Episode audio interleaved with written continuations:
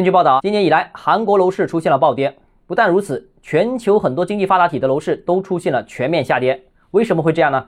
欢迎来到邓浩之家买房。近期，全球最热的楼市之一的韩国楼市出现了暴跌，其房价在短短时间内下跌了百分之二十五。不单是韩国，现在楼市成交量、成交价下滑的城市和国家有一大堆，基本上都是跟美国经济关系比较密切的，或者和美元汇率挂钩的一些城市和地区。那这些城市和地区呢，都出现了房地产市场的成交低迷和价格持续下降。比方说，像美国本土、像欧洲、像韩国、香港等等。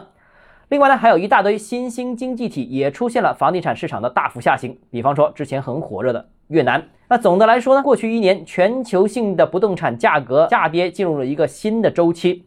那本质上呢，是全球需求下滑、经济下滑、货币收紧的一个结果导致的。二零二二年之前的两年情况刚好相反，恰恰是全球不动产市场高歌猛进的一个周期。本质上呢是各国大范围放水，资产价格水涨船高，价格飙升的大周期。那至于中国的楼市呢，除了自身的情况之外，也明显受到了全球大趋势、大周期的影响。那国内周期和全球两个周期叠加的负面影响之下，所以才有了中国楼市这轮的超长的调整周期和超大范围的市场回撤。